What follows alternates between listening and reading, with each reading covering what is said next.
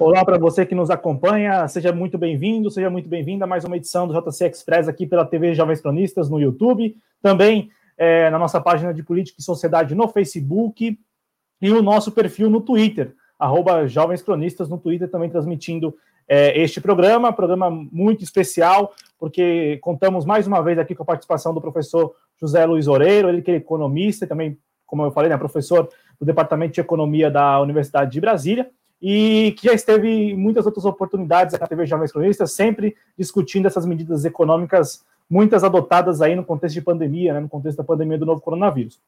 A propósito, o professor José Luiz Oreiro conta aqui no nosso canal com uma playlist das participações, então quem aí acompanha o trabalho do professor José Luiz Oreiro e gostaria ou gosta né, de escutá-lo sempre, é importante ter uma playlist aqui é, com todas as participações para que você possa assistir. O programa de hoje tem como tema os depósitos voluntários remunerados, aprovado no plenário do Senado Federal na semana passada e que já, já está é, na Câmara dos Deputados. Inclusive, há muita expectativa em torno desse PL, né? Porque tudo indica que será votado ainda é, neste ano, até o final do ano. É, e a gente vai aqui discutir isso tecnicamente, né? Discutir a, a, fundo tecnicamente do que se trata esses depósitos voluntários remunerados, essa figura, né? Que será é, criada desde que o PL seja aprovado no Congresso, depois sancionado pelo presidente da República, e também falar aí das operações compromissadas, que é uma operação do Banco Central, né? E a gente precisa entender mesmo como que se dá esse funcionamento. Então, professor, sem mais delongas, você que está nos assistindo, bom, aquele convite de sempre, né? Se inscreva no canal se ainda não é inscrito ou inscrita, deixe o like, o joinha e participe do programa, né? Tem alguma dúvida ou tem até uma posição formada sobre o tema, quer compartilhar? Por favor, faça uso aí do nosso chat, do nosso bate-papo, para mandar a sua mensagem. Professor, seja muito bem-vindo à TV Jovens Cristo mais uma vez. Quero, para a gente começar aqui a nossa conversa, que você apresente para o nosso público, para nós, né, o que são essas operações compromissadas, essas operações que já são realizadas hoje pelo Banco Central, e o que pretende ser essa figura dos depósitos voluntários remunerado, tanto à vista como a prazo, que busca é, aprovar aí a partir do PL que na, no Senado tinha a numeração de 3877. Seja muito bem-vindo mais uma vez. Bom, é, boa noite, Cláudio Porto, boa noite a todas e todos que estão nos assistindo.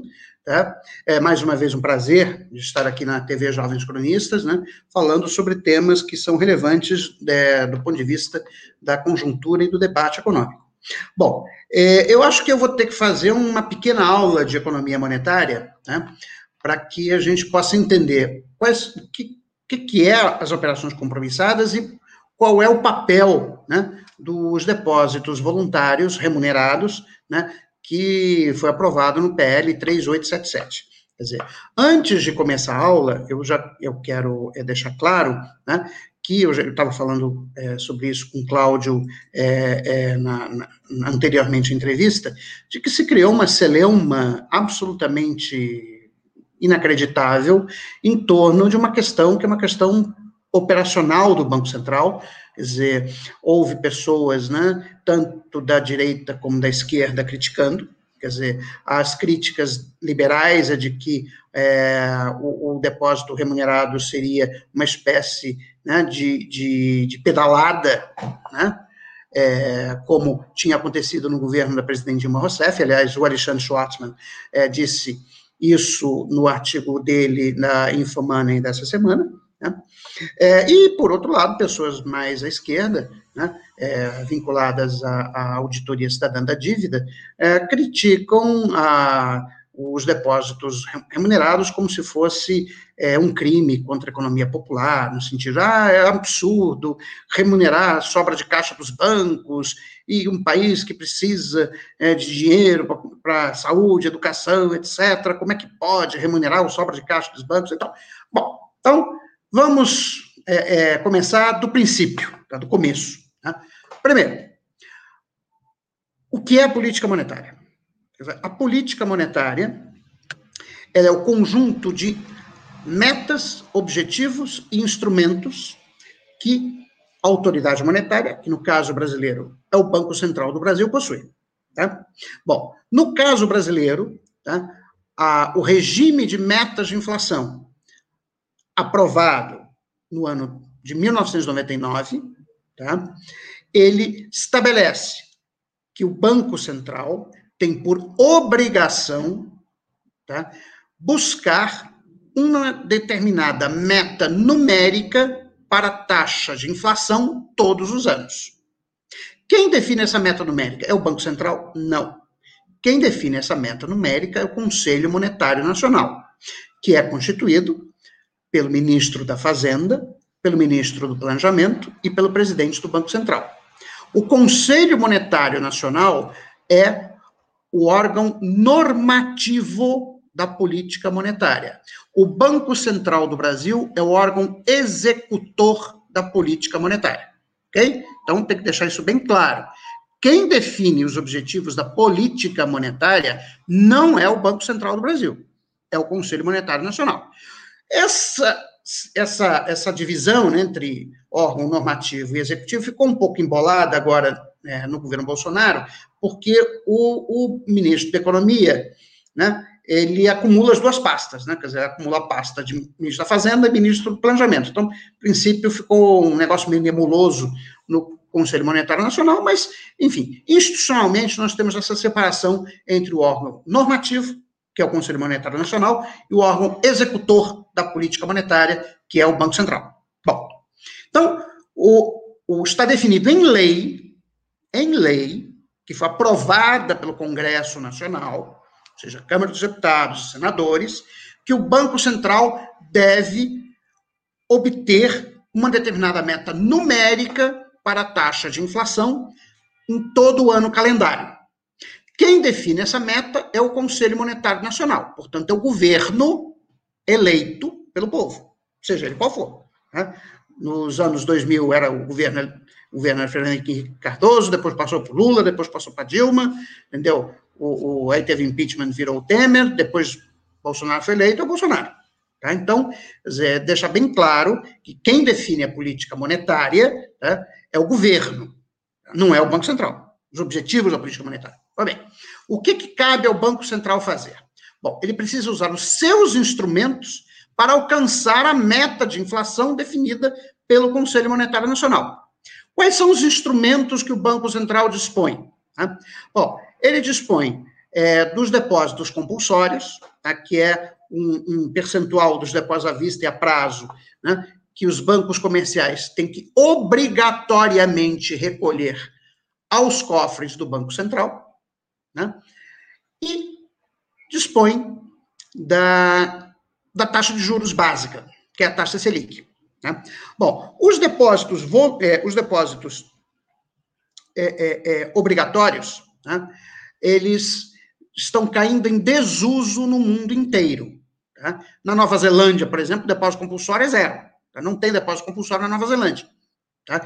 Então, quer dizer, tem gente que ainda tem uma cabeça antiga, talvez tenha estudado lá nos anos 50, 60, achando que o Banco Central ele é, executa política monetária com o objetivo de controlar a quantidade de moedas. Esquece isso. Isso aí está morto, enterrado há mais de 40 anos. Isso era o Milton Friedman que defendia isso lá nos anos 60, 70. Isso aí morreu. O monetarismo morreu. Esquece monetarismo, está morto, enterrado, enfim, já faz muito tempo. Tá? O objetivo da política monetária no Brasil e em, nos diversos países que adotam regime de metas de inflação é entregar para a sociedade uma determinada inflação, um determinado resultado numérico, uma meta numérica para a taxa de inflação. Para isso, ele vai utilizar o seu instrumento fundamental, que é a taxa de juros. Tá? Da taxa de juros de curto prazo. Tem que deixar claro tá? que quando nós falamos de taxas de juros, tem um monte de taxas de juros a depender do prazo de maturidade das operações. Tá? Quando nós falamos da taxa de juros básica Selic, o que, que é a Selic? É a taxa de juros anualizada dos empréstimos no mercado interbancário por um dia. O que, que é o mercado interbancário? É o mercado composto pelos bancos comerciais. O que, que é o banco comercial? É aquele banco que recebe depósito à vista. Então, no Brasil, quais são? Bradesco, Itaú, Santander, Banco do Brasil, né? deixa eu ver, acho que esqueci outro, Itaú, Bradesco, Santander, Banco do Brasil, e Caixa Econômica Federal. Esses são os bancos comerciais. Ok? Bom, então, o mercado interbancário é um mercado no qual né, os bancos comerciais emprestam uns para os outros ou pedem ou tomam emprestado, né, ou emprestam, melhor dizendo, ou tomam emprestado do Banco Central do Brasil. O que, é que eles negociam nesse mercado? O que é negociado nesse mercado é o excesso de reservas. Então, os bancos têm que, por lei, manter um certo volume dos seus depósitos à vista e a prazo na forma de depósitos é, compulsórios. Tá? Digamos que isso seja, não sei exatamente quanto está o depósito compulsório agora, mas digamos que seja 30%. Tá? Bom, o resto que sobrou dos depósitos, né, é, é, seja depósito à vista, seja depósito a prazo, os bancos podem fazer duas coisas com, com esses recursos. Eles podem emprestar para empresas, para consumidores, ou eles podem preferir emprestar para o próprio Banco Central. Ok? Quer dizer, na verdade, os bancos, eles podem, é, é, eles mantêm, o balanço dos bancos é basicamente composto por três ativos. Reservas, né, é, empréstimos e operações com o Banco Central. Tá? Bom, então, nesse mercado interbancário é onde bancos com insuficiência de reservas pedem emprestado para bancos com excesso de reservas. Ok? A taxa de juros Selic é a taxa de juros dessas operações de empréstimo de reservas entre bancos ou entre os bancos e o Banco Central. Bom, mas a maneira pela qual o Banco Central opera a política monetária, qual é? O Banco Central fixa uma meta para a taxa de juros dos empréstimos no mercado interbancário a cada 45 dias. Quando é que essa meta é fixada? É fixada nas reuniões do Conselho de Política Monetária, o POM. Como é que o Banco Central define essa meta? Ele tira da cachola? Ah, vai ser X e dane-se. Não.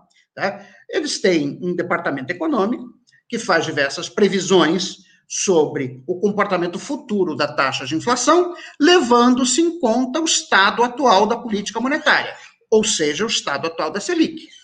Ok? Então, na, na reunião do cupom, basicamente, o que, que o, o, os diretores né, do Banco Central decidem? Eles decidem se, dada a taxa atual de juros, o valor atual da taxa de juros, e as expectativas que nós temos a respeito do comportamento da economia, ou seja, do emprego, né, do nível de atividade, etc. A inflação vai ficar dentro da meta estabelecida pelo Conselho Monetário Nacional, sim ou não? Se a resposta for sim, a taxa de juros fica onde está. Se for não, aí você tem que ver se, se a inflação vai ficar abaixo ou se ela vai ficar acima. Né? O que tem acontecido nos últimos meses, né, desde o ano passado, é que nas reuniões do Cupom, né, o Cupom reduziu a Selic. Por que ele reduziu a Selic? Porque a sua previsão de inflação ficava sistematicamente abaixo da meta que o Conselho Monetário Nacional definia. Okay? Então, é, pra, é assim que a Selic é. A meta da Selic, atenção, a meta da Selic é determinada. Só que, para que eu consiga alcançar uma meta, eu tenho que manipular os instrumentos. É como se. Mas se coloque na seguinte situação: você está né, no, no, na cabine de comando de um A380, né, que é o maior avião comercial do mundo é Airbus. Okay? Então, o que é que você tem que fazer? Você tem que, primeira coisa, você tem que fazer o avião decolar. Né? Então, o que, é que você vai fazer? Você vai né, manipular os instrumentos, vai ligar as turbinas, vai acelerar as turbinas, vai fazer com que o avião entre na pista de decolagem, vai acelerar até uma determinada velocidade, que é a velocidade de take-off, que acho que é 280 km por hora, se não me engano, talvez o A380 seja um pouquinho maior, porque é um avião maior, né? mas basicamente isso, você acelera e, e o avião decola. Aí depois ele vai entrar em voo de cruzeiro. Em voo de cruzeiro você ajusta mais uma vez na velocidade das turbinas, né, a velocidade do avião, para que ele se mantenha a uma determinada altitude, estável, etc. Por aí vai. Muito bem. A meta da Selic é como se fosse o plano de voo do, A, do A380. O que você tem que fazer para que aquele plano de voo seja é, obtido, você tem que manipular os instrumentos que estão na cabine de comando. Tá? O instrumento fundamental é, é a Selic, Né? E o Banco Central fixa uma meta, que ele, ele acha que com aquela meta ele consegue né, alcançar a inflação que o Conselho Monetário Nacional definiu, ok? Mas para que ele consiga colocar a taxa de juros naquela meta definida pelo Conselho de Política Monetária, ele vai ter que entrar no mercado de reservas bancárias como market maker, como fazedor de mercado. Significa o seguinte: o Banco Central é monopolista. Por quê? Porque no mercado de reservas bancárias, o Banco Central é o único agente capaz de ofertar reservas bancárias, porque ele é o único que é capaz de produzir moeda escritural. Tá? Esquece papel moeda, que esse negócio de papel moeda é. Depois eu até vou mencionar esse negócio, teve uma polêmica com a nota de 200 reais, que a gente já, acho que já tratou aqui, tá? mas é, basicamente a moeda, 90% da moeda em circulação, ela não tem existência física, tá? ela só é um registro contábil. Tá? Os nossos depósitos à vista e a prazo, eles não existem fisicamente, é só, são simplesmente um registro contábil. Okay? Bom, então o Banco Central tem que entrar nesse mercado como monopolista. E como é que o monopolista se comporta? Ele fixa o preço, o preço é este. Para que aquele preço seja, de fato, o preço de mercado, o monopolista tem que, ser, tem que estar disposto a comprar ou vender reservas bancárias em quantidades ilimitadas àquele preço. Então, se o Banco Central está fixando uma meta de Selic de 2% ao ano, Tá? Ele tem que atender a demanda de reservas bancárias a essa taxa de juros. Ah, mas a taxa de juros poderia ser zero? O Banco Central não fixou em zero porque ele acha que, dadas as condições da economia, suas previsões, etc., aquilo não vai levar à inflação que ele precisa entregar. Tá? Então, não vamos discutir, misturar as estações aqui. Tá? Dizer, o, o, o regime monetário no Brasil funciona dessa forma. Ok? Se você quiser botar mandato duplo, é outra história. Tá? Bom, mas então, o Banco Central fixa a Selic em 2% e tem que estar disposto a ofertar todas as reservas bancárias né, que os bancos demandam a essa taxa de juros. Digamos que a uma taxa de juros de 2%, tá, os bancos é, é, eles estejam dispostos a vender é, é, é, reservas para o Banco Central. Que, é o Banco Central tem que fazer? Tem que enxugar essa liquidez excedente. E aí é que entra as operações compromissadas. Toda essa introdução foi para dizer, é, falar sobre as operações compromissadas. O que, que são as operações compromissadas? As operações compromissadas são operações nas quais o Banco Central vende títulos da dívida pública, ou seja, títulos do Tesouro Nacional que estão na sua carteira. Para quê? Para enxugar liquidez na economia. Bom, vamos entender isso melhor. Todo Banco Central tem um balanço de ativos e passivos, como qualquer instituição financeira e não financeira. Ok? Bom, o que é que o Banco Central tem no lado ativo? No lado ativo, ele tem basicamente duas, três coisas. Ele tem reservas internacionais, está do lado do ativo do Banco Central. Tá? Ele tem títulos do Tesouro Nacional, ok? E tem as operações compromissadas. Ok? Isso está do lado do ativo. Do lado do passivo, o que, é que o Banco Central tem? Tem três coisas. Tem a chamada base monetária, que é composta por papel, moeda em poder do público, mais reservas bancárias tem a conta única do Tesouro, porque o Tesouro Nacional, tudo que nós pagamos de impostos, a União é necessariamente recolhido à conta única do Tesouro, como também todos os gastos que o governo efetua, União, no caso, não Estados e municípios, né? mas todos os gastos que a União realiza, ela saca recursos da conta única. Por fim, o terceiro elemento que nós temos no balanço do Banco Central é o capital próprio, como qualquer instituição financeira, tem capital próprio. Ok? Bom, uh, regra contábil elementar, ativo tem que ser igual a passivo, tá? não, pode ser, não pode ser desigual. Ok? Muito bom. Então, o que, que são as operações compromissadas? Voltando. Né? Nas operações compromissadas, o que o Banco Central vai fazer vai ser vender títulos que ele tem na sua carteira tá? para os bancos comerciais. Quando ele faz isso, o que que acontece? Ele reduz o tamanho do seu ativo, certo? Ele está vendendo ativos. Bom, se ele está vendendo ativos, tem que ter alguma contrapartida no passivo. Não vai ser na conta única do Tesouro, inicialmente, e nem vai ser no seu capital próprio. Vai ser onde? Na base monetária. Então, quando ele vende títulos que estão na sua carteira né, de ativos, ele enxuga a base monetária. É isso se o Banco Central quiser aumentar a base monetária. Então, ele faz o contrário. Ele compra títulos que estejam, títulos públicos que estejam na carteira dos bancos comerciais, né? e com isso aumenta a base monetária. Bom, agora, geralmente essas operações de venda de títulos públicos que estão na carteira do Banco Central são feitas na forma de operações compromissadas, ou seja, o Banco Central vende os títulos com um compromisso de recomprá-los daqui a 10, 15, 28 dias. Nessa operação se define os juros, que é basicamente a Selic proporcional ao período da operação. Quer dizer, se a Selic é de 2% ao ano, é evidente que você não vai pagar 2% por um empréstimo de 28 dias. Você vai pagar Selic proporcional ao empréstimo de 28 dias. Ok? Bom, então as operações compromissadas são a maneira pela qual o Banco Central do Brasil pode regular a base monetária de tal maneira a fazer com que a Selic, que é a taxa de juros básica da economia, fique na meta definida pelo Conselho de Política Monetária. Ok? Tem alguma coisa de legal nisso, de imoral? Não. A política monetária é feita exatamente do mesmo jeito no Federal Reserve.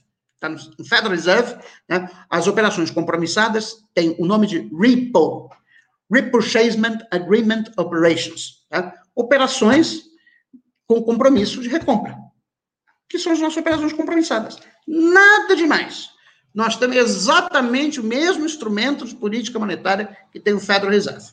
Bom, mas se não tem nada demais, por que cargas d'água estamos querendo eliminar as operações compromissadas e substituí-las pelos depósito remunerado?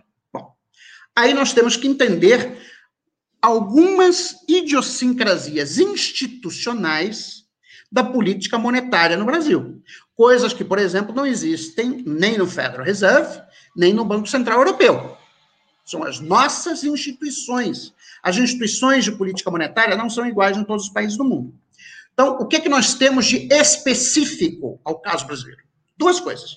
Primeiro, a Constituição da República Federativa do Brasil de 1988 proíbe ao Banco Central do Brasil adquirir títulos diretamente do Tesouro Nacional.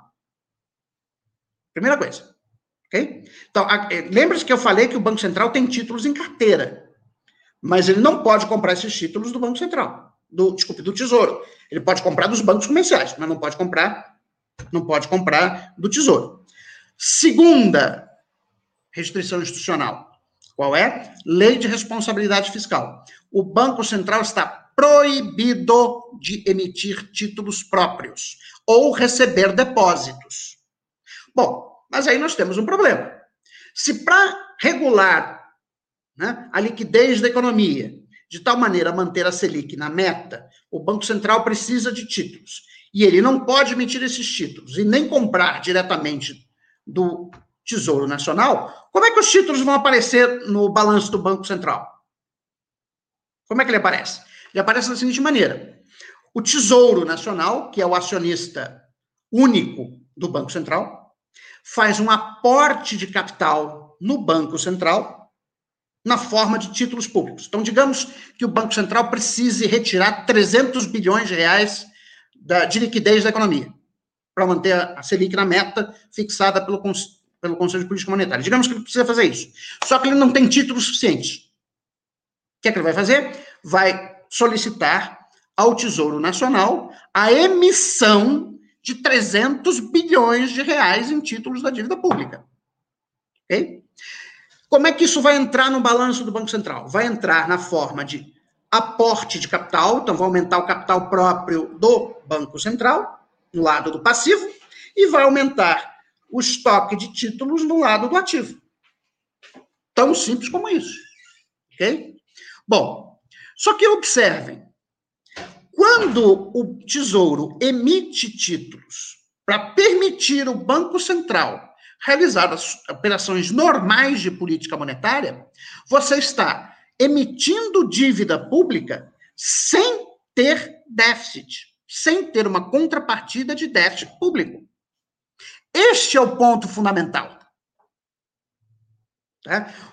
Como é que as operações compromissadas chegaram a 1 trilhão e 300 bilhões de reais, como é hoje?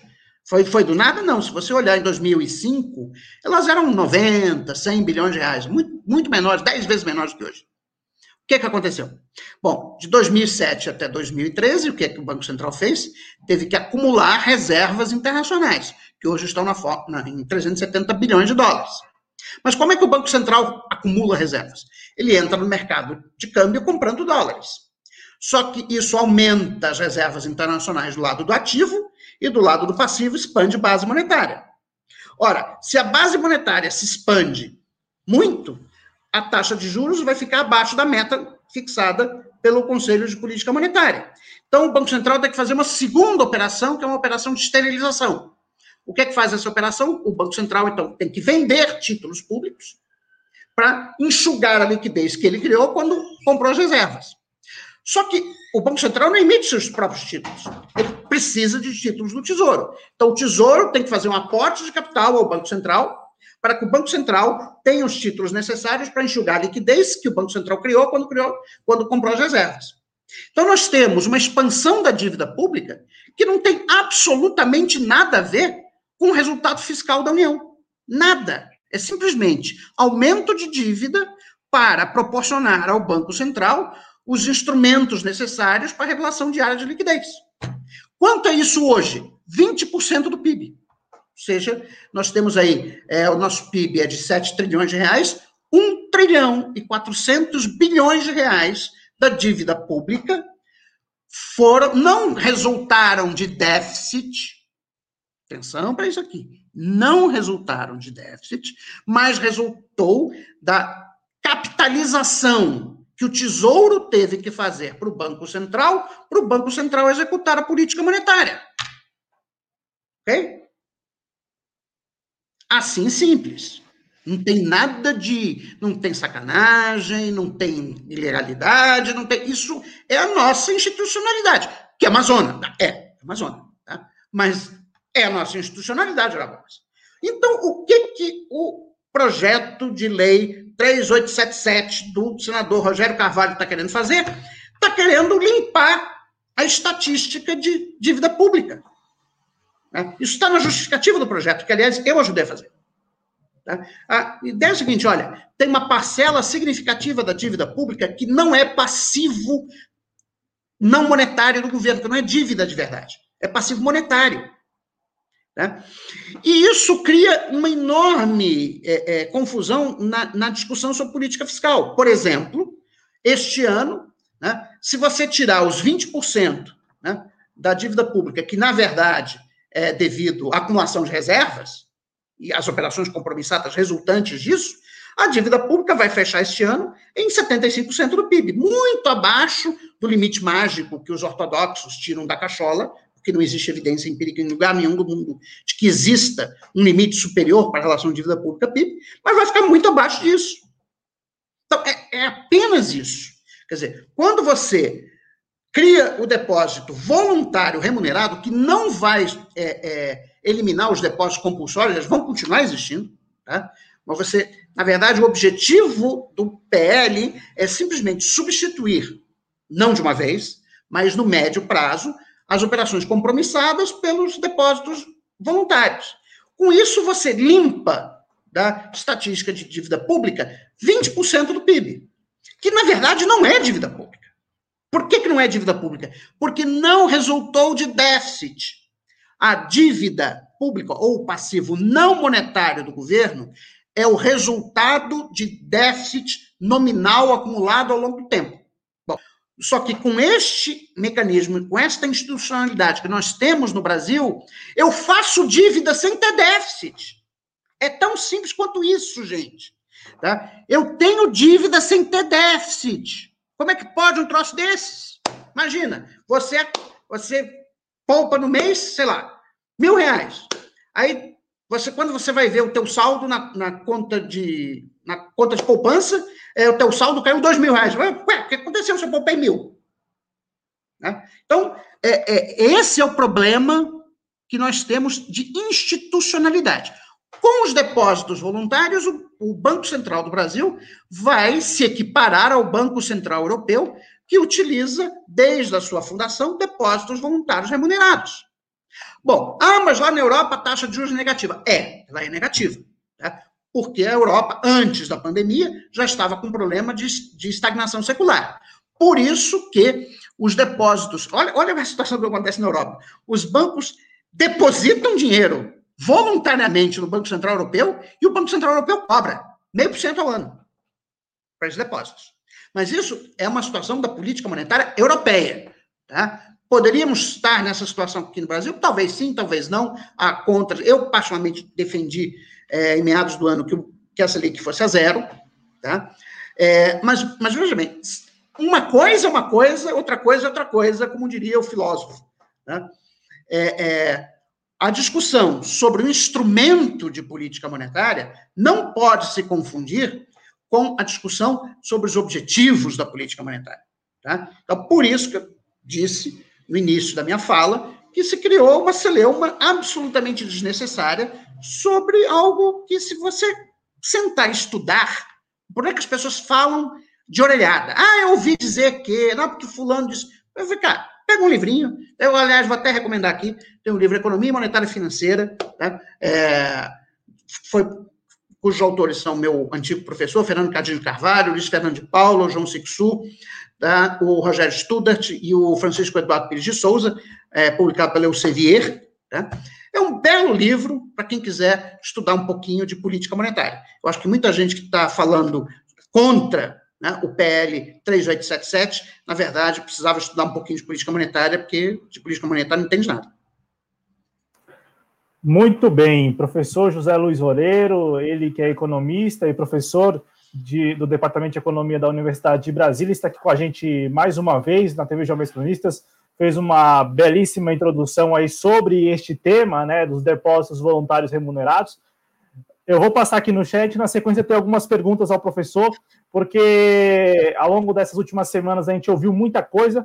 Para começo de conversa, estamos falando de um projeto de lei por não. hora, né? Não tem não. nada valendo, não é lei, não, não, não, vem gritar, porque eu também ouvi de pessoas falando assim, agora é lei. Não, ainda não. Vamos, vamos com calma, até porque se você que está se colocando aí contra o PL é, quer mobilizar as pessoas, você deve lembrá-las que ainda há oportunidade de, de repente, evitar a aprovação.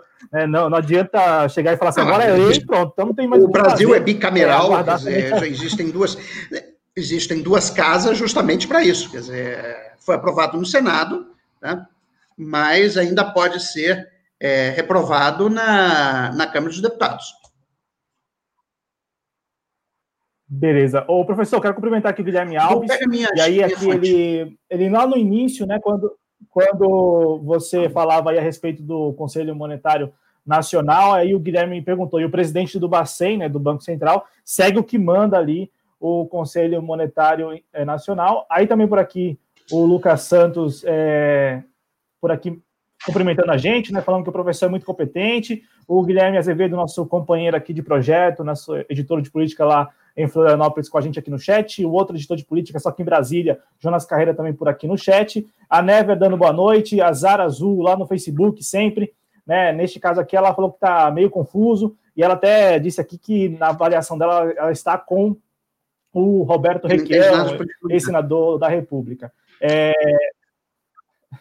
Por aqui, o nosso companheiro Cristiano Araújo, do canal Em Nome da Rosa, é, ele escreveu um comentário até muito elogioso, muito obrigado né, ao camarada Cristiano Araújo, sobre essa questão de trazer bons convidados para os debates centrais de que o Brasil precisa na TV Jovens Cronistas. Por aqui a gente sempre tenta, porque como é mídia independente, a gente tem é, os nossos, as nossas questões, né? Então, de horário, de disponibilidade, de infraestrutura mesmo, E também, é claro, né, nos orgulha muito contar neste ano, eu contas, mas acho que foram cinco vezes em que o professor José Luiz Oreiro, que neste momento vai colocar para carregar lá o, o PC dele, ele já esteve por aqui cinco vezes. Então é uma grande alegria para a gente do projeto contar é, com o professor José Luiz Oreiro para nos ajudar aí a compreender é, melhor né, essa questão, não apenas essa questão é, dos depósitos voluntários, mas, por exemplo, o professor falou na introdução dele a respeito dessa, dessa questão institucional mesmo, né, que impede o Banco Central de ir ao Tesouro Nacional, e eu me recordo muito bem que na primeira intervenção, na primeira vez em que o professor esteve aqui na, na, no canal, lá no início, quando a gente falava ali de é, medidas de enfrentamento à pandemia do novo coronavírus, de quais medidas poderiam, de repente, ser usadas, o professor até discutiu aqui com a gente, né, a época ele comentava que no Congresso Nacional havia ali, ainda que de forma muito localizada, mas havia uma discussão sobre é, permitir o Banco Central recorrer ao Tesouro Nacional. Né? E porque na época, inclusive, tinha muita é, tinha, um, tinha um debate muito muito aflorado sobre usar as nossas reservas é, as nossas reservas em dólar, né, para enfrentar a pandemia do novo coronavírus. Isso ali meados de abril e maio. Joaquim Alves com a gente aqui dando boa tarde, Juliano Ferrari, nosso membro por aqui também. É, ele ele aqui perguntou, ele perguntou não, ele mandou um, Matheus Fernandes também por aqui, ele mandou uma mensagem que assim, acho que se fosse tão simples assim, na avaliação dele, né, não haveria tanta polêmica, mesmo porque só havia argumentos mais consistentes depois de duas semanas desse assunto vir à tona. E aí, é, o Enome da Rosa disse que acompanha as lives do professor Oleiro no Facebook, quero, antes de fazer aqui minhas perguntas, é, pedir a vocês, espectadores aqui do canal, que conheçam, e eu vou colocar até o chat, vou colocar no chat o link, né, que conheçam, porque o professor também está, está, não é que está aqui no YouTube, mas tem um canal que reúne todas as participações do professor aí pelos mais diversos debates, né? É o canal do grupo de pesquisa macroeconomia estruturalista do desenvolvimento, né? O conhecido no, no YouTube, basta procurar o seguinte: grupo de pesquisa média. Exatamente. Média. É um trocadilho com, com média. Então, então, pronto, né, professor? Porque é, já, que, já que você sempre fala tão simples quanto isso, então, tão simples quanto isso, pesquise no YouTube somente isso, grupo de pesquisa médio, o link está no nosso chat, um canal lá ainda pequeno, mas reúne todo, todas as participações do professor e também de outros integrantes do grupo é, em debates aí, né, pelo Brasil afora. A, a Brasil afora, entenda-se, nas redes sociais, né, nas mídias sociais, é, que neste momento, né, em função da pandemia, imagino que os eventos Não, aí, eu... é, eu não saio de casa. só para caminhar e olha lá. Então, então é só na internet. É. Professor, tenho aqui algumas perguntas, porque é, você falou, você explicou muito bem como que funciona a política monetária. Eu, eu particularmente vejo que há duas discussões aí que estão é, ali disputando a atenção, e claro que a discussão política ela é, ela é a que mais é, prepodera nesse sentido, porque as pessoas têm lá sua simpatia, como nós vimos aqui no chat, então você tem lá suas afinidades e com isso você determina é, apoio ou é, desacordo é, de uma matéria como essa, né? Então, é, a discussão política que, que, está em tona, me parece, né? Inclusive, se quiser entrar nessa seara, professor, fique à vontade, mas me parece que é sobre o que é, o Banco Central deveria fazer, mas por, por essa institucionalidade não pode fazer, é, e também o, qual seria o papel de um parlamentar da oposição né, neste contexto em que você tem uma aparente dominação aí é, do, do, do, Banco Central por parte do sistema é, financeiro brasileiro. Então, a, me parece que essa discussão é a que está é, tomando a frente, e aí essa questão técnica de mais um instrumento à disposição do Banco Central fica muito é, é, margeada e marginalizada, perdão, e, e, e, me parece que a gente precisa entender que há duas discussões e que o instrumento, neste caso, na sua avaliação, é um instrumento que torna a, a, a, questão mais interessante, porque nessa semana mesmo, e é uma expressão que vocês, vocês que eu digo assim, já que você falou que participou da, da, da autoria do PL, mas é algo que consta da justificativa do PL, né? Que é a, a expressão terrorismo fiscal. E nessa semana nós tivemos aí, na segunda-feira, o Rodrigo Maia é, se valendo né, dessa, dessa, desse, dessa expressão. Né? Não, que ele é, se manifestou a favor dessa expressão, ao contrário, ele praticou o que seria esse tal é, terrorismo fiscal, quando falou de dólar sete, sete reais, e começou a falar ali para apavorar mesmo a todos esses que estão aí, é, de alguma maneira, especulando com a nossa economia. Mas a minha pergunta a você, professor, é: o, o, o PL ele, ele passou por um relatório, e neste relatório há algumas nuances que precisam deixar, ser claras, deixar, precisam ser deixadas claras. Primeiro, é, é, a respeito dessa questão da Selic. é, pelo que nós é, acompanhamos da aprovação do PL lá no Senado, você teve toda uma discussão ali sobre, de fato, estabelecer que deveria, o Banco Central deveria seguir a Selic da forma como você colocou na sua introdução, é, fazendo ali o cálculo por dia, né, de, de validade do, do, do depósito voluntário. Eu quero saber se isso se manteve no, na, na aprovação e também, é, professor, é, você disse agora há pouco a respeito dessa, das operações compromissadas.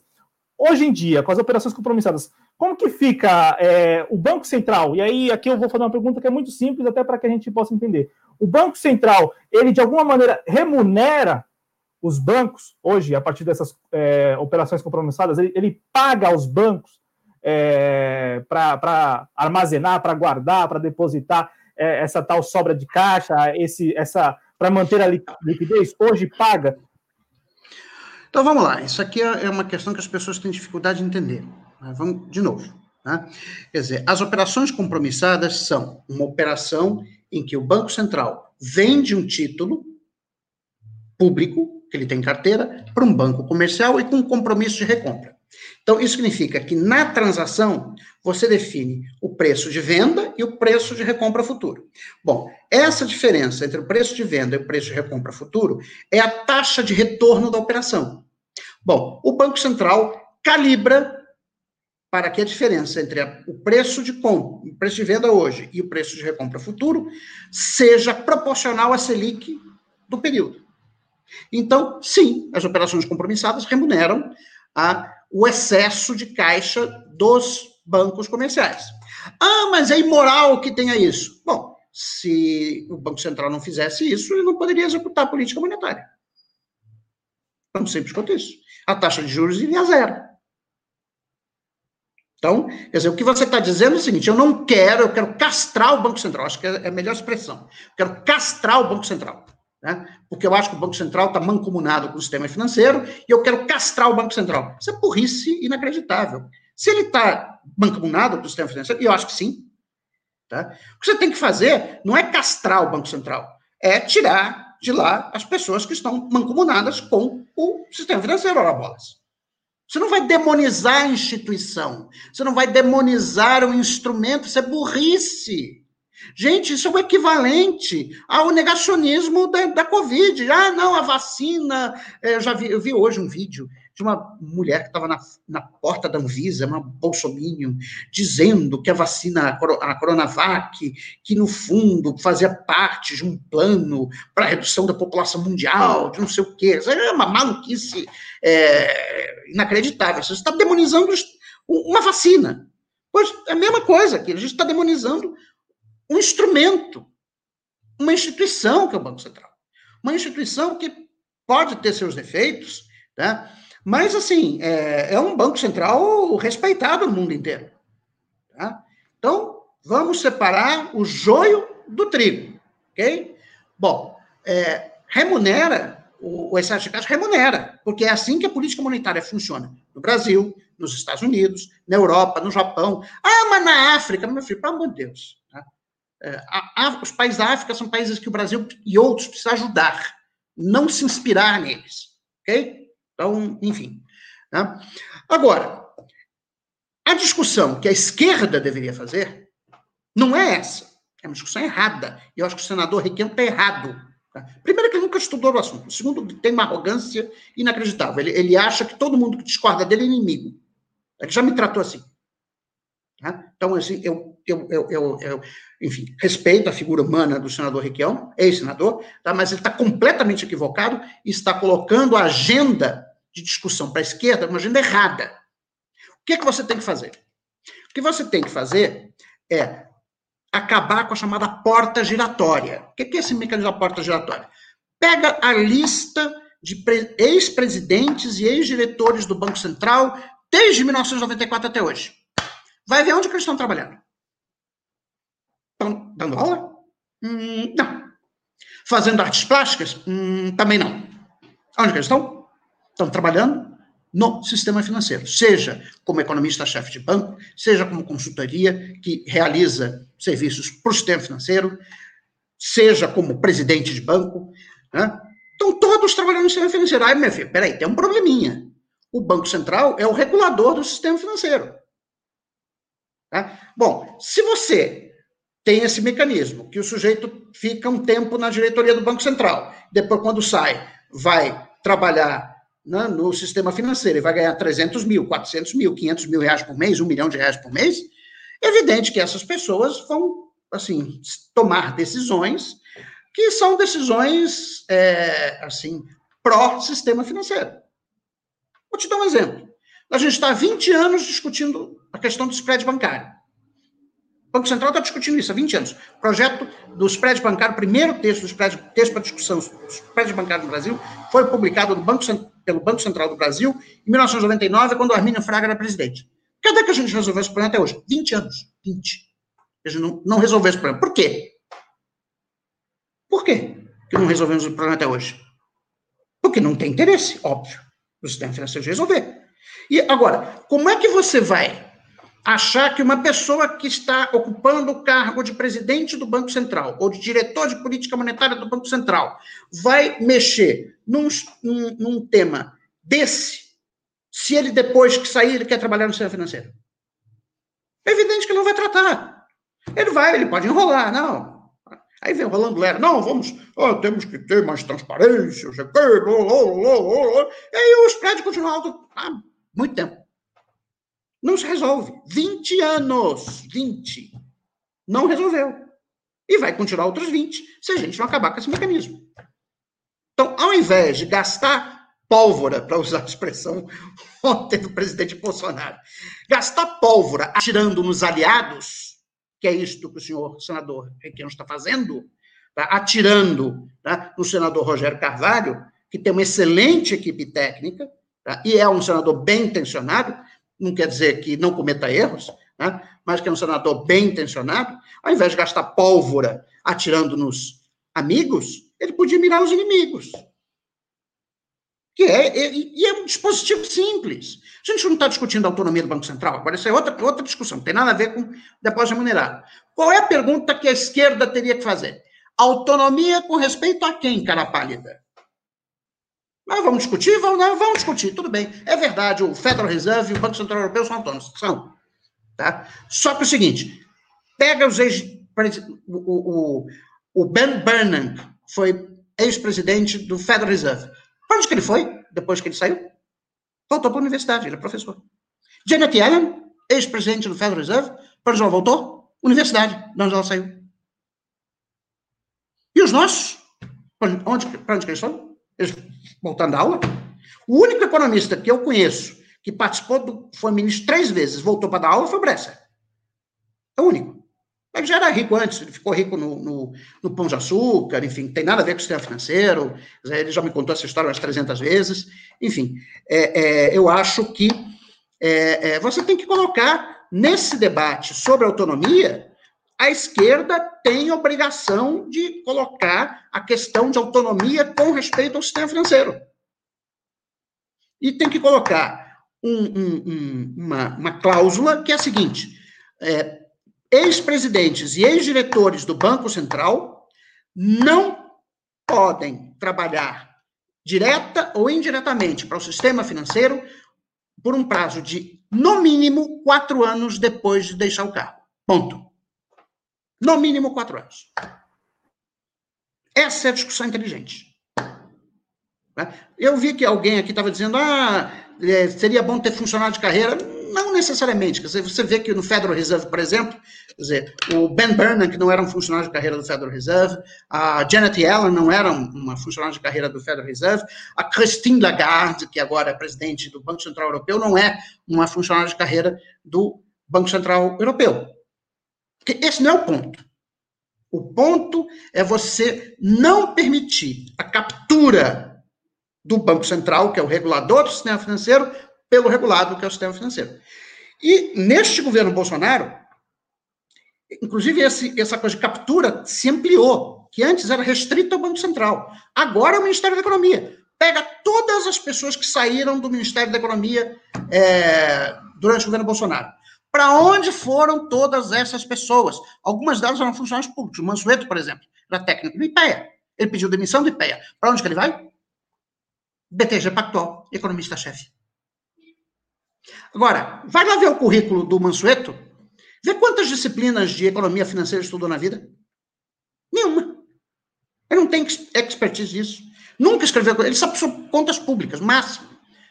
E ah, sobre isso ainda há controvérsias. Né? Mas assim, economista-chefe de um banco de investimento? Por quê? Por quê? Só porque ele foi secretário do Tesouro? Muito estranho, ele deveria ter voltado para o IPEA, diga-se de passagem. Né? Que, inclusive, ele pode, o IPEA permite que você acumule, você pode dar aula, enfim, não tem problema nenhum. E o salário de IPEA não é ruim. Tá? O salário de IPEA, assim, o, o, salário final, acho que uns 28 mil reais, não, é, não é um salário mínimo. Enfim, é essa discussão que nós temos que fazer. Tá? Mas a gente está insistindo na discussão infantil. Ficam uns brigando com os outros, aí fica, ah, xinga o senador Rogério Carvalho, não sei o quê. Eu participei desse mas posso dizer o seguinte: não tem nenhuma sacanagem nisso. Nada, zero. Tá? É, é, é, é o projeto de lei visa simplesmente substituir um instrumento de política monetária por outro, é simplesmente isso. O custo é o mesmo, vai ser a Selic nos dois casos. As operações compromissadas, a remuneração é pela Selic, no depósito voluntário vai ser pela Selic. Então, o custo vai ser exatamente o mesmo. Qual é a vantagem? A vantagem é que a gente vai ter uma transparência muito maior nas contas fiscais brasileiras, que nós vamos separar o passivo monetário do passivo não monetário. Ou seja, vai, e a dívida, que é o passivo não monetário, vai cair em 20 pontos percentuais do PIB assim que o processo né, de substituição das compromissadas pelo depósito voluntário remunerado for concluído. Assim simples. Tá? Ah, isso vai levar ao desenvolvimento do Brasil? Claro que não. Tá? Quer dizer, é, é apenas ao aumentar a transparência, torna o debate sobre política fiscal mais objetivo. Por quê? Vai mostrar que não existe base para o terrorismo fiscal. A dívida não está nem perto dos 100%. Se o problema era esse, ah, não, chegar em 100%, tem o fim do mundo, né? Esse é o argumento dos terroristas fiscais. Né? Bom, desculpe, não está nem perto. Vai ser 75% esse ano. Não vai ser 100%. Esse pessoal fica sem argumento. Por isso que o Alexandre Schwartzman, insuspeito representante do sistema financeiro no Brasil, tá? ele disse, não, no artigo dele é Infomoney hoje, não, tudo bem, depósito remunerado, mas temos que manter na estatística de dívida pública. Por que, que ele fala isso? Porque eles querem manter o terrorismo fiscal. E o senhor senador Roberto Requião está assinando embaixo disso, quando ele se opõe a esse projeto. Está tá, tá do mesmo lado dessa turma. Né? Bom, enfim. O, era... o professor, não, aí, aí só duas perguntas. Uma pergunta e um comentário. A primeira pergunta é: nós temos de 2017 um PL também com esse mesmo objetivo, que a época, eu não sei se está chegando meu áudio tá ok, é que está chovendo bastante aqui em São Paulo. Não, por mim tá. Então, então perfeito, okay. professor. É, temos um PL de 2017 e isso alimenta, né, por parte da militância aí, uma, e o PL que é do, do Henrique Meirelles, com o William Goldfein. Então, assim, só para. Não sei se você provavelmente acompanha essa discussão também em 2017, com relação também aos depósitos voluntários remunerados, é, o PL 9248, salvo engano. Então, assim, é, rapidamente, até porque eu não sei se é, cabe aqui fa fazer uma tração paralelo, mas assim, é, isso de alguma maneira também é, levanta alguma. por parte da militância, vamos deixar claro né, é, militância política. Não, assim, o PT era contra em 2017. Quer dizer, objetivamente falando, o que aconteceu é que em 2017 o PT era contra, agora o PT é a favor. Agora, isso aí é questão política, que eu não vou entrar política, nesse né? negócio, né? quer dizer, eu sou economista, quer dizer, é, e eu falo com vários partidos políticos, quer dizer, eu falo com o PT, tá? eu falo com o PSOL, tá? É, é, é, eu falo com o Podemos, né? É, então, assim, eu não tenho problema. Qualquer quando algum político vier com uma ideia que para em pé do ponto de vista econômico, que eu acho que é boa, eu vou apoiar. Ponto. Tá?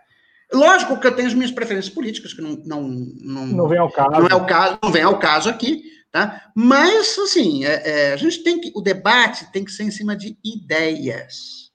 Tá? É lógico que as pessoas têm as suas preferências políticas. Tá? Mas o que nós não podemos fazer é demonizar é, é as ideias. Né? Ah, isso tudo faz parte de uma grande conspiração.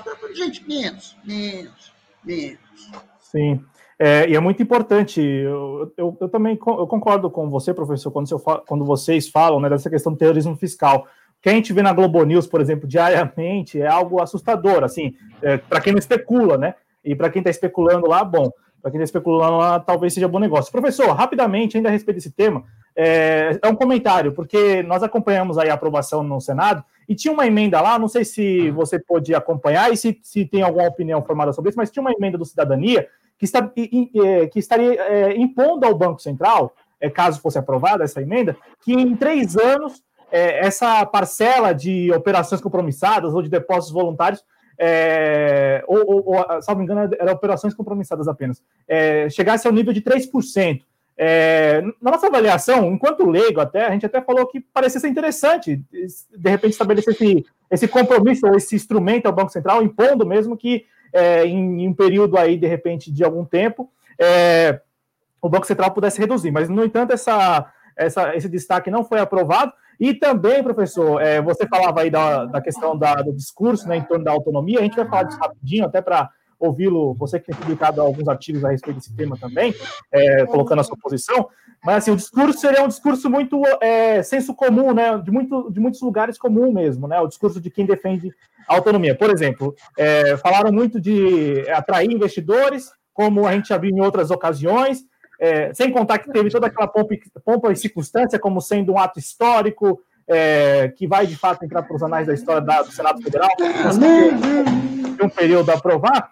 E aí, professor, teve um ponto que me chamou muita atenção de alguns senadores, é, do, do, discurso e tal, quando eles argumentaram, aí já falando da, da autonomia, que não dá para estabelecer quarentena, porque fatalmente o presidente do Banco Central, os diretores, eles têm que vir do sistema financeiro e depois eles voltam para o sistema financeiro. Inclusive, teve senador falando que não, não dá para se contratar é, uma pessoa que passou um ano, por exemplo, sem trabalhar, porque havia também ali, a, por parte do senador Rogério Carvalho, que é igual, e, e a, a pancada do PT também, é, contra a autonomia do Banco Central, né? inclusive votaram e, e, e por muitas vezes é, ali requereram é, por parte da mesa do Senado que não viesse à pauta o, o tema da autonomia, mas assim, a, a ideia era que pelo menos estabelecesse uma quarentena, uma quarentena prévia, inclusive, né? Quarentena prévia, porque até você citando aí, professor, essa questão dos secretários do Guedes, o, o Salim Matar ele estava na Localiza, foi para o governo e voltou para a Localiza.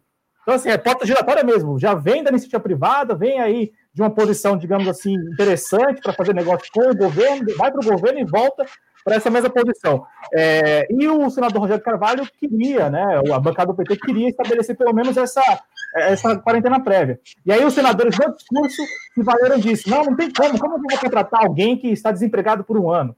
É sinal de que é, não é bem quisto pela, pelo sistema financeiro, não tem lá muito o que oferecer ao Banco Central. Então, assim, é, é, é, ainda que seja um tema muito complexo e sério, né, com muitos impactos, os senadores nos parecem uns discursos assim, muito para essa questão. Inclusive, para passar a palavra para você, para a gente falar da autonomia, teve um senador que, inclusive, a gente comentou muitas vezes aqui, senador Jorginho Melo, do, do PL de Santa Catarina, porque ele votou a favor da autonomia, professor, e, e deixou claro que só votou a favor da autonomia porque quer que o Banco Central freie os bancos. Freie os bancos. Aí, aí eu, eu, professor, professor, eu vi isso, eu particularmente vi isso como, como aquele sujeito que quer de véspera, de véspera, ele já quer se antecipar, né? Ele deixou registrado, ele deixou registrado, porque ele sabe que lá na frente vai dar merda, aí o, aí o sujeito já fala assim, olha lá o meu discurso, eu esperava que com essa decisão os bancos é, viessem a ser freados aí pelo Banco Central. Então, professor, passando a palavra para você, para a gente falar de autonomia do Banco Central, que está também na Câmara dos Deputados, e inclusive no Banco, no, no, na Câmara dos Deputados, professor, esse PL que foi aprovado na, no Senado, ele provavelmente será pensado, portanto, anexado a um PLP também, um projeto de lei complementado do desgoverno Bolsonaro, que é uma autonomia mais, parece ser mais abrangente, né, mais ampla. Então, como que você está vendo essa tramitação aí da autonomia do Banco Central? Bom, vamos lá, vamos por partes. Quer dizer, primeiro respondendo aquela questão que você levantou do cidadania, né? Quer dizer, eu acho que essa você tem que deixar para o Conselho Monetário Nacional, que é o órgão normativo da política monetária, tá? decidir a, que, que isso já está na lei, inclusive. Tá? Dizer, é, gente, vamos, antes de mais nada, vamos, vamos, ler as leis brasileiras, que as pessoas não sabem. Tá? Existe um órgão normativo, que é o Conselho Monetário Nacional. O Banco Central não é órgão normativo, ele é órgão executivo da política. Okay? Então, se vocês acham que o órgão normativo não está adequadamente fazendo as suas funções, então vamos reformular o Conselho Monetário Nacional, coisa que eu propus há 10 anos atrás, aliás, 15 anos atrás, em 2005, 2006. Eu propus a reformulação do Conselho Monetário Nacional. Tá? Então, essa é outra história. Quer dizer, deixa essa, esses detalhes tá? é, é, sobre em quanto tempo o Banco Central vai substituir os depósitos, as operações compromissadas pelos depósitos voluntários, deixa isso a cargo do Conselho Monetário Nacional. Se a discussão for a de que a composição atual do Conselho Monetário Nacional não é adequada, então vamos discutir a composição do Conselho Monetário Nacional. Ponto. Tá? Uma coisa, uma coisa, outra coisa, outra coisa. Ok? Ok. Bom, agora vamos à, à questão é, da, da, da, autonomia. Tá? Quer dizer, o que, que é isso? Tá? Bom, o que está se defendendo, no fundo, no projeto da autonomia? Bom, an antes de responder essa pergunta, nós já temos que ter clareza que o Banco Central tem autonomia operacional. Significa o seguinte: as decisões que o Conselho de Política Monetária toma sobre a taxa de juros Selic são irreversíveis. Tá? O Congresso não pode, na atual legislação, sobrepujar o Banco Central, porque o Banco Central é, por lei, o órgão executor da política monetária. Ok? Então, ele já tem autonomia operacional. O que se defende no atual projeto de autonomia é o mandato fixo para os di presidente e diretores do Banco Central, que é um, pode ser um mandato de quatro anos, por exemplo, né, que não seja coincidente com o mandato do presidente da República, né, e estaria, estando o presidente e os diretores do Banco Central protegidos contra demissão arbitrária. O que é, que é demissão arbitrária? É a demissão sem é, é, as razões previstas em lei. Por exemplo, se o Banco Central do Brasil não entregar a inflação dentro da meta, tá? digamos que ele fosse autônomo, tá? ou seja, tivesse o presidente e o diretor protegidos é, contra a demissão arbitrária. Mas digamos que no ano de 2017, como de fato aconteceu, né, o Banco Central entregou uma inflação muito mais baixa do que o limite inferior da banda de inflação definida pelo Conselho Monetário Nacional. Bom, nessa situação, o presidente e a diretoria do Banco Central poderiam ser demitidos pelo Senado. Hoje, se o Bolsonaro acordar com a pá virada, ele demite todo mundo e não precisa prestar contas a ninguém. É isso que, o, que o projeto, no fundo, está querendo fazer, é dar um mandato fixo para presidente e diretores do Banco Central, que não seja coincidente com o mandato do presidente da República e que esteja protegido de demissão arbitrária. Bom, ok. O que, que se argumenta a favor disso? Aí vem a macroeconomia voodoo. Não, mas é que com isso é, o mercado vai ter confiança de que o governo não vai poder interferir na política monetária, gerando mais inflação. Isto é de uma burrice inacreditável, é de desconhecimento da institucionalidade da política monetária do Brasil. Por quê? Quem define a meta de inflação não é o Banco Central, Cássio, é o Conselho Monetário Nacional. Então, se o Bolsonaro chegar para o Guedes, mesmo com esse Banco Central autônomo, ô Guedes, o negócio é o seguinte: a inflação para 2021, eu quero que seja 10%. Tá? Vai lá, vota no Conselho Monetário Nacional, a inflação é 10%. O que, o Banco Central vai ter que fazer? Vai ter que perseguir a meta de inflação definida pelo Conselho Monetário Nacional. Portanto, o argumento usado para defender a autonomia do Banco Central do Brasil não para em pé dois segundos. Eu falei isso numa entrevista para a TV da Câmara dos Deputados em 2000, no final de 2018. Eu disse com todas as letras. A, a, a jornalista que estava comandando a, a, enfim, a entrevista, estava eu, Roberto Eder, também meu colega da Universidade de Brasília, e dois deputados, um do PT e outro, eu acho que era do PSD. Né? É, A jornalista, não, mas o senhor não acha que se o Banco Central é, não for autônomo, o, o, o governo pode é, gerar mais inflação? Mas, mas ele já pode fazer isso. Ele não precisa do Banco Central. Ele simplesmente muda metas de inflação no Conselho Monetário Nacional. E não importa se o Banco Central vai ser autônomo, deixar de ser autônomo, que ele vai ter que ele vai ter que perseguir aquela meta. E se ele, se o Banco Central, mesmo sendo autônomo, se ele não alcançar a meta, o presidente vai lá e demite.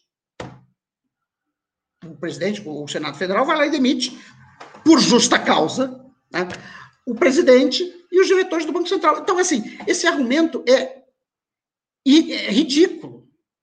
É quase tão ridículo quanto o argumento da pólvora ontem do Bolsonaro. Quase tanto. Não chega a tanto, mas está quase tanto. Né? Ou seja, o que eu estou dizendo com isso é o seguinte: esta é uma discussão que toma tempo da agenda dos senadores e deputados e que. Opa, deu uma congelada aí na conexão do professor José Luiz Oreiro, é isso mesmo? Então, eu vou aguardar aqui o restabelecimento da conexão. Enquanto ele não volta, a gente segue aqui com alguns comentários, até porque a gente combinou um, um horário aqui para encerrar a transmissão com o professor José Luiz Oreiro, para não tomar muito do tempo dele. É, o Matheus escreveu algo aqui que concordo plenamente, né? Já dá muito problema quando um governo herda o orçamento do governo anterior. Imagina só a condução da política monetária, né? Com uma gestão já de um governo também anterior, né? É, tá aqui o professor José, José Luiz Opa, com a gente de novo. Aonde que eu parei? Onde vocês pararam de me ouvir? Você, você falava sobre como isso toma pauta do Congresso. Né, ah, né, sim, é uma discussão que toma um enorme, pauta, enorme tempo do Congresso Nacional e que, na melhor das hipóteses, é inócua, ou seja, é placebo. Não vai adiantar nada. Porque esse suposto ganho de credibilidade não vai acontecer. Porque a ideia de que se eu torno o Banco Central autônomo, eu impeço um governo populista de aumentar a inflação para gerar um pouquinho mais de crescimento é falso. Porque quem define a meta de inflação não é o Banco Central, é o Conselho Monetário Nacional, que é controlado pelo governo, seja ele qual for. Ok? Então, essa discussão é inócua. A discussão, sim, que merece ser feita, é a da porta giratória. Ou seja, que é tornar o Banco Central autônomo com respeito ao sistema financeiro. Tá? E aí é o seguinte, os senadores que disseram, ah, mas não pode, quer dizer, não, bom, talvez realmente é, exigir que a pessoa fique desempregada antes de ser chamada para o Banco Central não faz muito sentido, tá? Mas é, a ideia de que você tem que só pode ter gente do mercado financeiro no Banco Central, mentira. Christine Lagarde não trabalhou no mercado financeiro. Tá? É, é, ela não veio, ela veio do Fundo Monetário Internacional. O, o Ben Burnham, que era professor, a Janet Yellen, professora. Então, assim, a ideia de que, ah, não, você. O ideal é que o presidente do Banco Central seja um economista, economista, ou seja, com, com registro no Conselho de Economia, tá? porque ele tem que. Ele vai tratar né, de economia, tá? seja um economista com mestrado e doutorado na área de economia monetária e de política monetária. Seja um, uma pessoa com sabida, com notória, notório conhecimento na área. Não, não um cara do mercado financeiro. Tem que ser alguém que entenda de política monetária. E como é que você comprova isso? Você vê as publicações da pessoa. Temos que parar de fazer discussão é, é, amadora. Quem precisa ocupar estes cargos são as pessoas mais competentes. E, neste caso, Competência significa entender de política monetária. Né? E, nós, se você pegar a composição da diretoria do Banco Central, né, tem muitos tem muitos membros da, da, diretoria do Banco Central que não entendem nada de política monetária. Nada, zero, não entendem nada. São, alguns são até funcionários de carreira, mas que trabalham na coisa de fiscalização, etc., estão lá no cupom é, de, fazendo cara de paisagem, porque eles não entendem absolutamente nada. Né? Então, é isso que nós precisamos fazer, esta discussão. Então, e é um mito a ideia de que as pessoas do sistema financeiro é que entendem de política monetária. O que, que o, o Mansueto entende de sistema financeiro, para ele estar no sistema financeiro? Nada. Ele está no sistema financeiro. Por quê? deixo nas entrelinhas. Tá? Então, assim, eu acho que é, é esse tipo de discussão que a gente tem que fazer. Perfeito, professor José Luiz Oreiro. Para a gente encerrar aqui o programa também, quero ouvi-lo bem rapidamente para não tomar seu tempo, professor.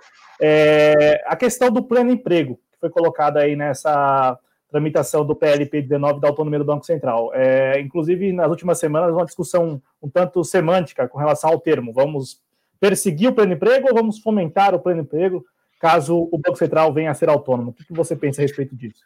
Olha, o que eu acho que eu defendo já há muito tempo o mandato duplo para o Banco Central, né, em que você pode colocar da seguinte. Né, Mais uma vez a conexão do professor José Luiz Oreiro sabotando aí a intervenção dele. Deixa eu só aguardar aqui o restabelecimento do sinal para que ele possa falar aí sobre isto que também consta do PLP 19 de 2019. A gente falou neste programa aqui, que já está encerrando, sobre dois projetos de lei que estão tramitando no Congresso Nacional. No início, falamos do PL, PL, Projeto de Lei 3877, que é de autoria do senador Rogério Carvalho e diz respeito aos depósitos voluntários remunerados. Essa figura aí, uma nova operação, né, caso venha a ser sancionado pelo presidente da República lá na frente. Então, não tem lei nenhuma valendo e ainda estamos no começo da tramitação. E também agora estamos falando do PLP 19 de 2019, que é da autonomia operacional do Banco Central. Então, dois PLs aí, né, dois projetos de lei diferentes sendo discutidos neste programa. O professor voltou aqui com a gente, é, que já falava aí sobre o mandato duplo, professor. Então, o, o mandato duplo pode ser definido da seguinte maneira: é objetivo da política monetária manter a estabilidade é, da inflação, né, é, tal como definida pelo Conselho Monetário Nacional, e sem prejuízo desta função, é, incentivar o maior nível de emprego possível. Porque, de fato, a definição de pleno emprego ela é arbitrária. Tá? Ainda mais em países como o Brasil, que são aquilo que o, o, o Prêmio Nobel de Economia Arthur Lewis chamava de economia dual. Uma economia dual é uma economia que tem dois setores, uma economia que tem um setor moderno e tem um setor tradicional. Né?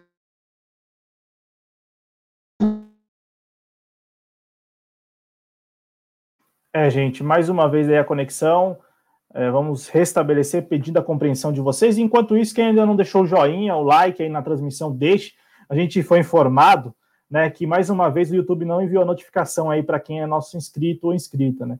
E, bom, não, nós não sabemos muito o que fazer é, dado esse contexto, sério. Nós já estamos há cinco, seis semanas é, passando por esse problema, né? De alguns vídeos o YouTube manda notificação, de alguns outros vídeos o YouTube não manda notificação. Não sei se está rolando algum filtro aí por parte do YouTube. É, e nós também não sabemos nem muito o que fazer. Podemos de repente abrir alguma reclamação junto à plataforma, mas com assim com certas ressalvas, né? É, então, já que estamos aqui ao vivo e você que estamos assistindo, deixa aí o like, deixa o joinha, Deixa a inscrição, se ainda não é inscrito ou inscrita. Se puder contribuir financeiramente, mandar um super chat, um super stick, isso nos ajuda muito no financiamento aqui do projeto, né, dos programas que nós estamos aí é, transmitindo diariamente, né, ou quase que diariamente. Então é muito importante seu financiamento. O José Luiz Oreiro está aqui com a gente de novo, para ele concluir, né, que a, a internet está sabotando, professor. Ó, mais uma vez, a internet, eu vou, vou parar de falar que a internet está sabotando, e o Adriano já deu até o nome aí do responsável, né? É, o vovô Voyer, que o vovô Voyer antes só se ocupava com o JC no programa Redação JC, né? Que é aos sábados. Aí agora tá dando para assistir aos programas ao longo da semana. É, não sei, talvez não, não, não tenha mais o que fazer, ou ao contrário, né? Talvez agora tenha arrumado o que fazer, que é acompanhar o nosso trabalho. Mas fica aí esse registro do Adriano Garcia sobre a influência aqui no JC do, do vovô Voyer, mas a, a influência negativa. Professor, está de volta aqui com a gente. É, por favor, professor, é, a sua internet está sabotando. Estão falando aqui na rede social que é o vovô Voyer, né? Como é apelidado o general Augusto Heleno. Então, tá, tá nos assistindo por lá e olha aí. Acho que sabotou de novo a internet do professor. Não, agora, agora voltou, agora voltou, agora voltou. Agora voltou. Lá, então, olha só, o conceito de pleno emprego, só para concluir, o conceito de pleno emprego é ambíguo em países como o Brasil, que tem um grande setor informal. Tá? Então, você pode ter uma taxa oficial de, de desemprego, sei lá, de 5%, 4% da força de trabalho e ter, é, na verdade, 30% da força de trabalho trabalhando de maneira informal. Então, é ambíguo o conceito de pleno emprego numa economia como a economia brasileira, que tem um grande setor informal. Por isso que eu não, eu não sou favorável que se coloque no projeto do mandato duplo, que é a função do Banco Central promover o pleno emprego, mas sim que é função do Banco Central promover o mais alto nível de emprego possível, dada a restrição imposta pela meta de inflação, ou seja, de que ele tem que entregar né, uma meta, uma inflação em X% ao ano é, durante um determinado período de tempo. É isso. Né? Então, eu termino por aqui, porque o vovô Voyé não volte a sabotar o, é. a live. Professor, muito obrigado pela sua participação. Recomendo mais uma vez aqui o canal do grupo de pesquisa MED. É, é, é basta procurar por isso no, na caixinha de busca aí do YouTube. Não, o link está aqui no chat, também a gente vai colocar na descrição do vídeo, mas se inscreva lá, né? É muito importante esses espaços aqui no YouTube porque a gente precisa de fato né, entender muito dessa questão técnica, técnica que ronda essas discussões muito discussões políticas, mas tem todo um apelo técnico que a gente precisa compreender, até porque muitas vezes nós estamos nos posicionando nas redes sociais, então para se posicionar com com certo conhecimento. Então, professor, muito obrigado mais uma vez por testar nosso convite. Como sempre, professor, de pronto. Então, muito obrigado. Bom, eu que agradeço, Cláudio Porto, agradeço a todas e a todos que tiveram a paciência de me aguentar até essa hora, tá? É, é, fiquem com Deus e que Deus abençoe esse país. Boa noite. Boa noite, professor. Boa noite aos nossos espectadores. O professor que rapidamente já saiu do estúdio. É, o Adriano diria que já é aí dos convidados, né? Que geralmente é, acabam que saindo do estúdio, mas é, talvez aí pela internet também. Então, recomendo mais uma vez aqui o canal do grupo de pesquisa MED, né? Tá aqui ó, no GC. O link está aí no chat, né, para que vocês se inscrevam. É, se inscrevam e mais do que se inscrever, né, acompanhem essas discussões para que a gente possa ter essa munição técnica, né, do que está em jogo, do que está acontecendo, é, porque o senso comum, né, e manter um discurso vago é, é muito perigoso. Então, aqui na TV Jovens Plays a gente tenta sempre trazer esses convidados e quando não conseguimos trazer esses convidados a gente estuda muito o tema, assim, lê muito lá o projeto de lei, o relatório e tal, para poder passar a vocês a, informação mais precisa. É claro que nós não temos todo o conhecimento desses profissionais que, que vêm por aqui, esses especialistas que vêm por aqui, mas tentamos sempre nos nossos espaços deixar claro é, não apenas a nossa posição, né, mas o que está em jogo, o que está sendo proposto. É, quero agradecer aqui também, eu, eu, cumprimentei aqui por alto o Joaquim Alves e o Leandro Ferrari, quero agradecer também o Francisco Carneiro, que está por aqui, é, deixa o like, você que não deixou, a Ana Fênix também que esteve por aqui, participou do programa no chat. É, o Sebastião Oliveira, né, por aqui também no chat, ele que contribuiu é, com algumas mensagens. O Hildebrando mandou também com a gente no chat. E acredito que eu tenha citado todos os espectadores, espectadores que nos acompanharam. É, reforça o like, reforça aí o pedido né, para que você deixe o joinha, deixe aí o seu comentário. E, claro, né, gente, se puder contribuir financeiramente com a gente, contribua. Quero aqui, antes de encerrar o programa, é, mostrar para vocês que, o que chegou para a gente, inclusive o autor está aí no chat, né? Introdução ao Pensamento Jurídico Chinês, de Leandro Ferrari. É um espectador nosso, clube, é, também sócio do Clube de Membros, é, foi, foi muito feliz. Eu conversei com ele por telefone aí um dia desses, né? E ele falou assim: Ó, o endereço que está lá na. Porque a gente manda caneca para os nossos sócios, né?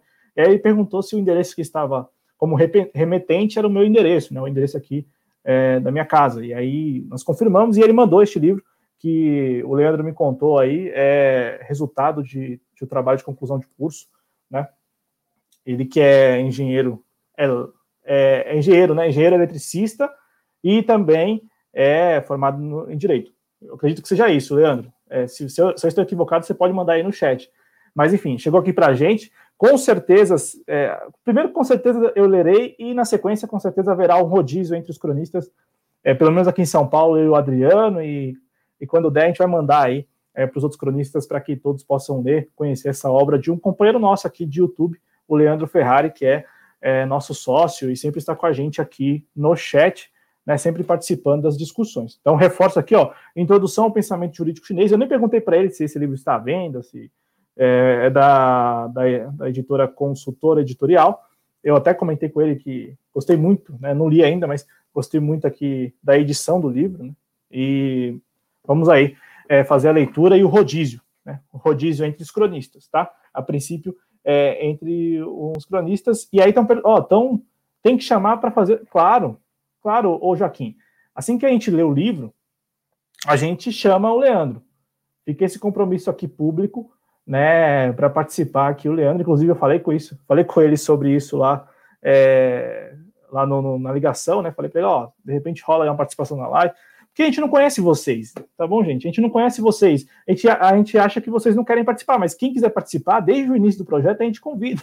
Né? O convite está feito desde sempre para que vocês que têm algum trabalho, que queiram compartilhar com o público, ou uma discussão que vocês queiram travar, neste espaço, espaço da TV Jovens Cronistas, por favor, é, não hesitem, entrem em contato aí com a gente, ó, vou até colocar na tela o, o nosso e-mail, tá aqui, ó. O nosso e-mail é tv.jclientes.com. Quem tem o nosso WhatsApp aí, o nosso contato, Telegram também, é, pode, pode nos chamar, chamar eu, o Adriano, né, para a gente conversar. Se você, você que está me assistindo aqui tem algum projeto que, que gostaria de compartilhar com o público, ou gostaria que fosse discutido, não se intimide, né? Entre em contato com a gente, por favor, viu? Nosso espaço aqui é uma tribuna mesmo aberta. Aqui nós temos as nossas posições, nossas simpatias mas desde que seja deste campo, né, um campo aí que é, felizmente é um campo muito abrangente, a gente quer, a gente topa escutar, a gente topa discutir aqui no canal, tá bom? Com total franqueza e honestidade mesmo, porque quando a gente fala que estamos aqui por conta própria, né, por nossa conta e risco, é muito real, tá? É, então, Joaquim Alves, é isso, Joaquim. Então, se você tiver tiver algum tema, ou, ou se quiser sugerir, tv.jcronistas.com, tv jcronistas.com. Posso até colocar mais uma vez aqui é, na tela, mas todos esses endereços, né, o nosso e-mail, as nossas redes sociais estão aí na descrição do vídeo. Então, assim, não hesitem, entre em contato. Tem alguma coisa que queira é, pautar aqui para o projeto, né? Enfim, a gente pode conversar, tá legal? Canal de diálogo aí, canal é, aberto para vocês. E desde o início isso, viu? Não é a primeira vez que eu estou falando isso, não. A gente fala isso aqui desde meados do ano passado, viu? Eu lembro que a gente até chegou a cogitar a época, né? A gente convidava, né? Mas ninguém topou. A gente convidava quem estava no chat para participar de, de programas aqui no ar, né? Ao vivo e tal. É, poucas pessoas, é, poucas pessoas toparam. A bem da verdade, acho que nenhuma que estava no chat topou. Mas enfim, estamos aqui à disposição de vocês. Muito obrigado pela atenção, muito obrigado aí pela audiência. Quem não deixou o like, deixa o like. Eu estou insistindo nisso porque o YouTube não mandou notificação, Agora há pouco a conexão começou a travar, então precisamos juntos aí, unidos enquanto comunidade, é, ajudar mesmo o canal, né? Deixando like, se inscrevendo é, neste espaço e mandando aí este link para os seus colegas, é, porque eu acho que o tema hoje foi um tema muito importante, principalmente, né? A gente discutiu aqui no âmbito técnico com muita qualidade, com a participação do companheiro professor do Departamento de Economia da Universidade de Brasília, o José Luiz Oreiro. Então é isso, muita saúde a todos vocês. É, daqui a pouco, às 9 horas, muito provavelmente às 9 horas ou 9 e 10, tem aí o Conexão Progressista aqui na TV Jovens Cronistas. É, hoje, Valdo Santos e Jonas Carreira entrevistam a candidata vereadora pelo PSOL de Vitória no Espírito Santo, Camila Valadão. Tá legal? É, dando sequência aí a nossa série de entrevistas com candidatos à vereança, última semana. Então, hoje, a partir das 9h10, mais um candidato, neste caso, mais uma candidata para trocar uma ideia com os espectadores ali sobre a situação lá em Vitória, no Espírito Santo. Muito obrigado mais uma vez, saúde, muita saúde a todos vocês e a gente volta aí quando der. Abraço, se cuidem, viu? Tchau, tchau.